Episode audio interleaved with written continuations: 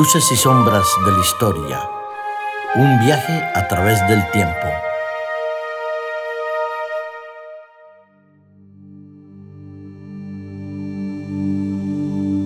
Un placer y un honor poder estar con vosotros en estos momentos poder disfrutar de la instrucción, de la enseñanza, de la sabiduría y también de las anécdotas de la historia en compañía de mi gran amigo y nuestro gran amigo Darío.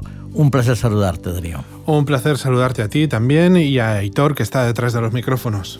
Es verdad que no podemos olvidarlo porque sin él no sería posible eh, nuestro programa como ninguna de las emisiones que tenemos aquí en nuestro canal.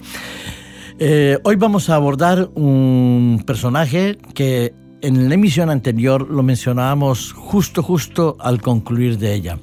Es el sucesor de uno de los grandes emperadores romanos. Pero permíteme que cuente una anécdota. Dicen los historiadores que así pasó. Yo no estaba presente, de manera que yo digo lo que dicen los historiadores, ¿de acuerdo? Los historiadores dicen que este personaje del cual vamos a hablar hoy mostraba mucho interés por la arquitectura. Sin embargo, la verdad que parece que no estaba muy bien dotado de las dotes, eh, si vale la redundancia, de la, de la arquitectura y de los dones de la arquitectura. Él enseña sus diseños a Apodoloro de Damasco que es un constructor famosísimo porque hizo el foro de Trajano. Cuando le muestra los diseños a este arquitecto, este constructor, él le dice, mira, no tienes ni idea de lo que significa ser arquitecto, constructor, ingeniero, no sirves para nada. Y frente al diseño, al eh, al dibujo que le había mostrado este personaje, le dice, mira, vete con tus calabazas a otro sitio eh, Calabaza se refería a la cúpula de ese diseño que él quería hacer. ¿Sería así? Aquella frase fue lapidaria para el propio Apolodoro, puesto que cuando Adriano consiguió el poder, pues ya se preocupó muy mucho de que Apolodoro no volviera a decir esas cosas sobre él. Quizás de ahí viene eh, esos dichos que tenemos nosotros, vete a la huerta, vete a comer tus calabazas, vete a comer espárragos, ¿no? Como no de otro sitio. Por ahí, quizás la historia nos, eh, nos enseña muchas cosas. Bueno, pues como lo habéis visto, y ya lo sabéis, vamos a hablar de Publio Helio Adriano, el emperador que nació el 24 de enero del año 76 y su fallecimiento se produjo el 10 de julio del año 138 en Italia. Pues vamos a hablar un poquito de Adriano, ah, corto así, Adriano. Pues Adriano, también de origen hispánico, ¿eh? al igual que, que Trajano, su, su tío, pues llegó al poder de una manera un tanto peculiar porque eh, hablábamos que en el anterior programa Adriano no estaba, no estaba muy bien visto por parte de Trajano que era el que le tenía que haber dejado el poder. Porque no era hijo directo de Trajano. Trajano. En aquellos momentos, la, dinastía eh, antonina eh, establecía que, era casi una costumbre el que sucediera no fuese precisamente hijo de sangre, sino que fuese un hijo adoptivo. Entonces, como hijo adoptivo, tenía todos los derechos de, de, ser sucesor. Y normalmente ese hijo adoptivo era una persona pues, de las mejores y más capaces para heredar el imperio. Hasta ese momento todo el mundo hablaba de que podría ser Lucio Quieto, el lugarteniente de Trajano. Pero Adriano hacía muchas más cosas que, ser un buen sobrino. hacía, hacía muchas más cosas. Eh, ¿Intrigaba, por ejemplo? Intrigaba, conjuraba y hacía todo lo posible para quitarle el poder a su tío y estar ahí eh, pues eh, atento a todos los movimientos para conseguir más dinero y más poder. Eh, lo que quiere decir que entre Trajano y Adriano las relaciones no siempre fueron fluidas ni fueron buenas. Pues como muchas veces hay en las familias, ¿eh? no, no, todas las familias están bien allegadas, aunque hemos de decir que en esa relación tensa Adriano no era del todo el malo de la película, también hizo cosas buenas. Bueno, en esa cosa buena, pues tendremos que quizás eh, comenzar a ahondar sobre la actitud, el desarrollo y la importancia que tuvo Adriano en el Imperio Romano. Sí, porque a su tío Trajano le ayudó en muchas ocasiones, sobre todo en la Segunda Guerra Dacia y también en la conquista del Reino Parto. Bueno, entonces fue un buen colaborador en cuanto a las conquistas y, al desarrollo militar, al poder militar. ¿Cómo era Adriano como militar? Como militar no era muy grande, ¿eh? no era como su tío ni le llegaba ni siquiera a las horas del zapato, aunque demostró su valentía en contadas ocasiones, ya hemos dicho en la Segunda Guerra Dacia o también en la conquista del Reino Parto. Lo que sí que establecía Adriano es que no quería más guerras en las fronteras, no quería agrandar más el imperio e incluso eh, firmó algunas, algunas peticiones de paz o algunas eh, conquistas que se habían hecho. Atrasar las fronteras, eh, volver las fronteras a como estaban antes de Adriano, digo, antes de Trajano. Es decir, él lo que su desarrollo eh, o su importancia se constituyó más en estabilizar el imperio romano que en expandirlo. Exacto. Él consideraba muy necesario que las fronteras del Imperio Romano estaban bien como estaban y había que protegerlas. Y una de sus máximas construcciones, una de que llega hasta nuestros días, es el muro de Adriano, conocido por separar lo que es a Inglaterra de Escocia, que aún hoy se siguen separando por esa, por esa frontera. Bueno, eh, en el momento en que estamos hablando del desarrollo eh, de Adriano, él trata de mantener eh, el imperio unido, él tiene que enfrentarse también con el Senado, tiene el apoyo del Senado. Bueno, a veces sí y a veces no. En ese, en ese apoyo del Senado, cuando él no lo obtenía, pues procuraba conjurar y hacer todo lo posible para que los senadores que estaban opuestos a él, pues no tuvieran mucha más vida, ¿no?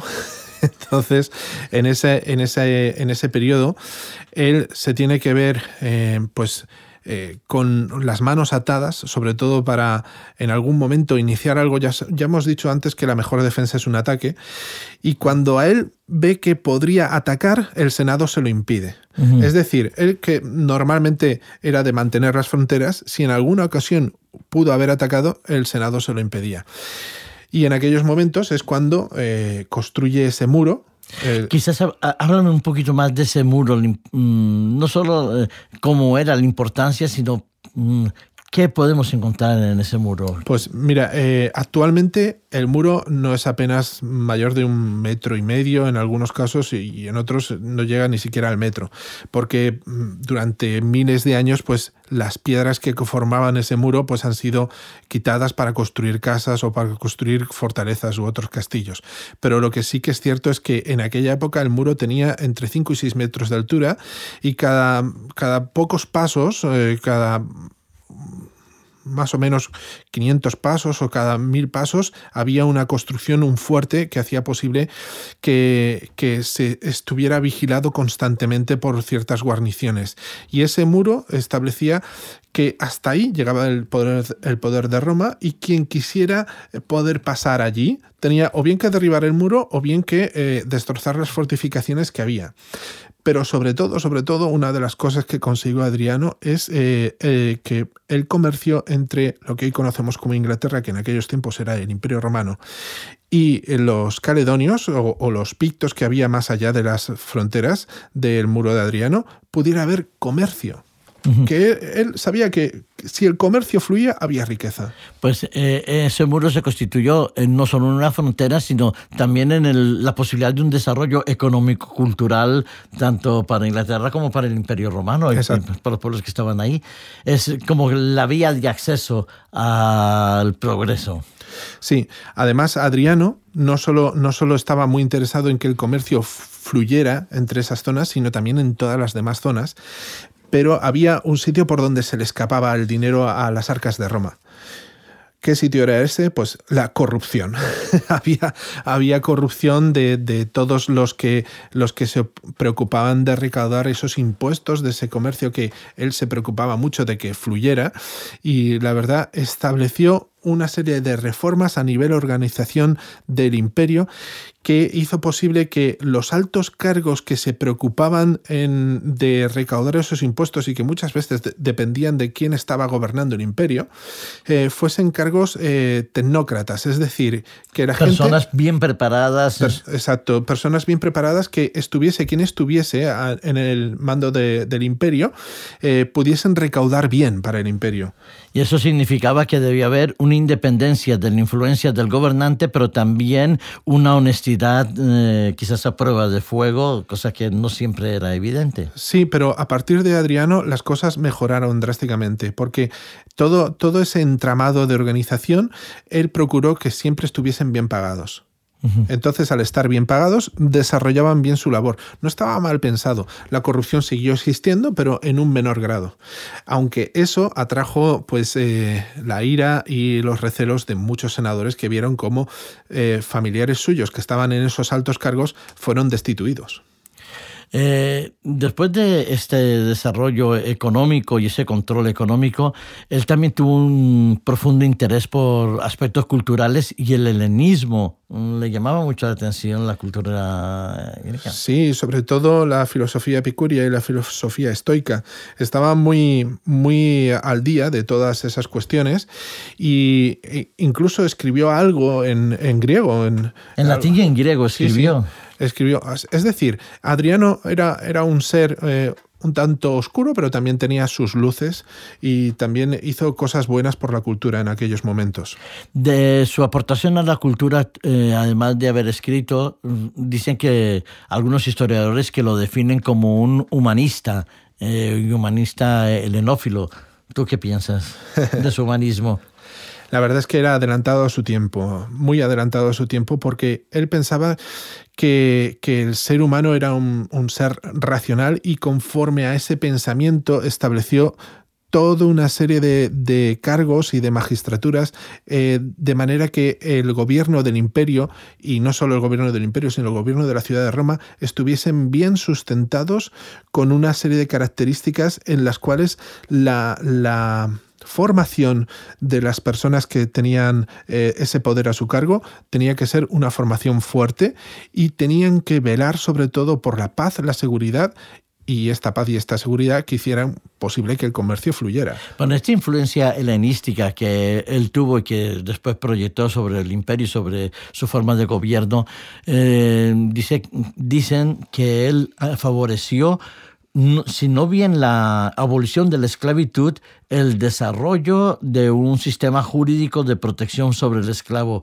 eh, que le ayudaba pues a que el esclavo tuviera un cierto estatus, una protección eh, muy avanzada para su época. Sí, algunos historiadores comentan que hubo ciertas rebeliones o conatos de rebeliones que metieron mucho miedo a los patricios en aquella época y entonces debemos, debemos de, pensar que en Roma, solamente en la ciudad de Roma, pues entre un 40 y un 50% de la población eran esclavos. Así que si se hubiesen rebelado, hubiesen pasado mal las cosas, ¿no? Nosotros debemos de pensar desde nuestro punto de vista del siglo XXI que la esclavitud en aquellos tiempos era, era algo absolutamente normal y era como quien tenía una lavadora o, quien tenía un tractor para arar el campo, ¿vale?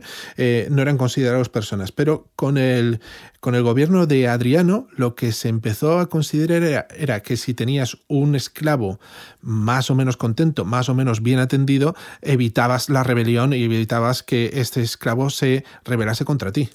Eh, esa protección, entre comillas, eh, socialmente hablando, eh, buena para el esclavo, eh, tú lo dices, lo estás poniendo en su sitio, que era evitar que se rebelaran posteriormente. Exacto. También fue una protección para el esclavo porque evitaba que los amos hicieran actos de tortura, cometían actos de tortura sobre los esclavos cuando no se sentían satisfechos por el servicio de ellos. Ten en cuenta que, Adriano se, movía en una familia, la familia de los antoninos, que normalmente no ejercían ese sobrecontrol sobre los esclavos. Nosotros muchas veces tenemos la idea de que, de que el amo trata mal al esclavo y esto no es así, porque, a ver, que me perdonen los oyentes, pero tú no tratas mal a la lavadora. No. No la tratas mal, o no tratas mal a tu tractor, lo tratas bien. ¿Vale? Para que siga funcionando. Pues ese era el principio que seguía más o menos la sociedad romana, los patricios, la gente de buena familia, hacían posible que, el esclavo estuviese bien tratado, para que pudiera seguir cumpliendo su función. Entonces eso él lo hereda de, su familia y él eh, trata de ponerlo a... Mm, negro sobre blanco en toda la documentación y en, todo, en todos los edictos que publica alrededor de todo el imperio. Que al esclavo no dice que se le trate bien, pero dice que... Eh, que no se le maltrate, que no se le torture. Exacto, y que tiene ciertos eh, derechos que pues... Eh, redundan en el beneficio no solo del, del amo, sino en el beneficio de todo el imperio. Hemos de tener en cuenta también que en aquella época había que luchar no solo contra posibles conatos de rebelión, sino contra una cosa que había y que se extendía por todo el imperio como una plaga, que era esa cosa que llamaban el cristianismo. Y ese cristianismo hacía que muchos cristianos liberasen a sus esclavos y al liberar a los esclavos estaban cargando la sociedad romana tal y como estaba puesta. Entonces, el hecho de que eh, eh, los esclavos tuviesen eh, algo más de derechos, por así entenderlo en nuestro, nuestra mentalidad del siglo XXI, también favorecía que no se liberase a tantos esclavos. Y eso también, la influencia del cristianismo que va a afectar al imperio romano, lo encontramos en la epístola de Pablo a Filemón sobre la actitud de Onésimo y su esclavo Filemón. Totalmente. ¿De acuerdo? Eso lo dejamos para que nuestros amigos puedan seguir leyendo. Hay algo que sí me parece importante eh, del desarrollo de... Eh, de toda la historia del Imperio Romano es ¿por qué a los emperadores les gustaba tanto los viajes? en este caso... la influencia de los viajes eh, de Adriano. En este caso, Adriano estaba permanentemente en movimiento porque él tenía una profunda convicción de que si permanecía en Roma, sus días iban a acabar pronto. Entonces, eh, sabiéndose que eh, la guardia pretoriana que siempre estaba con él y las legiones a su alrededor, él se encontraba más a gusto viajando. Viajando. Es un método de protección. Por cierto, teníamos un enigma en el programa pasado que no oh, tiene que ver con los viajes, pero tiene que ver con el turismo del siglo XXI. El, ocio. el ocio. Exactamente. Habíamos dicho que había construido Trajano que se consideraba, digamos, el promotor, el iniciador de una actividad del siglo XXI. ¿Qué construyó eh, Trajano que hoy en día nosotros lo visitamos regularmente? Pues construyó el primer centro comercial. Centro comercial con más de dos plantas y con las tiendas y todo lo que había alrededor cubierto estaba cubierto para que si lloviera o hiciera mucho sol, la gente pudiese estar dentro sin ningún problema. Y poder ir a comprar el, el promotor de los centros comerciales del siglo XXI, Trajano, en la construcción del mercado de Trajano, ¿no es cierto? Sí. Pues mucho. Muchas gracias. Eh, hay una parte que me gustaría que tú nos presentaras ahora, puesto que Adriano viajaba porque tenía miedo que lo, fue, lo iban a, a asesinar, pues también el tuvo que en algún momento plantearse qué sería de su, reino, del imperio romano, después de su fallecimiento. Pues esa cuestión, después de su fallecimiento, él quería que el imperio romano fuese algo más que simplemente la voluntad del emperador. Así que comenzó a darle un poquito más de papel al Senado, justo cuando él sabía que se aproximaba a su fin. Pues que estamos hablando del fin de Adriano, ¿podrías hablarnos de su muerte, dónde se encuentra él y quién fue su sucesor? Pues bueno, su muerte, según dice Dion Casio, parece ser que fue una insuficiencia cardíaca, porque él arrastraba una enfermedad eh, que le provocaba esos, esos, esa debilidad tan fuerte. Y bueno, pues eh, según cuentan las malas lenguas, fue de nuevo envenenado. Pero bueno, eso nunca lo sabremos. La verdad es que está enterrado en el, castillo de San Angelo, eh, que ese castillo pues eh, lo podemos ver muchas veces cuando vemos Roma, por la tele o como residencia de cierto personaje, o también en las novelas de Dan Brown.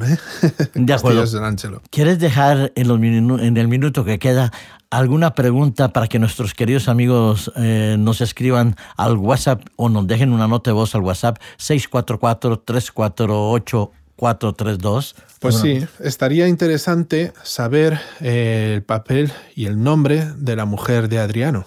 Vale, pues entonces eh, tened en cuenta 644-348-432, darnos el nombre de la esposa de Adriano. Y si, y si puede ser el papel que tuvo, porque la mujer en Roma tenía un papel también un poquito más importante que en el resto de culturas y civilizaciones. Bueno, pues el papel de, la mujer de Adriano dentro del marco cultural romano del siglo I II, pues que nos lo puedan escribir y nosotros indudablemente recompensaremos la fidelidad de nuestros amigos eh, radio oyentes. Muchas gracias, mi querido amigo Dario, muchas gracias, gracias Aitor, por permitirnos estar con vosotros. Eh, a través de este programa descubrir que la historia tiene sus luces, tiene sus sombras, pero también tiene una lección importante para nosotros. No olvidemos las lecciones del pasado para construir un presente y un futuro mucho más positivo. Os deseamos que tengáis una feliz semana. Nos encontraremos en una próxima misión con nuevas verdades y nuevas revelaciones de la historia a través de Darío. Hasta pronto, queridos amigos.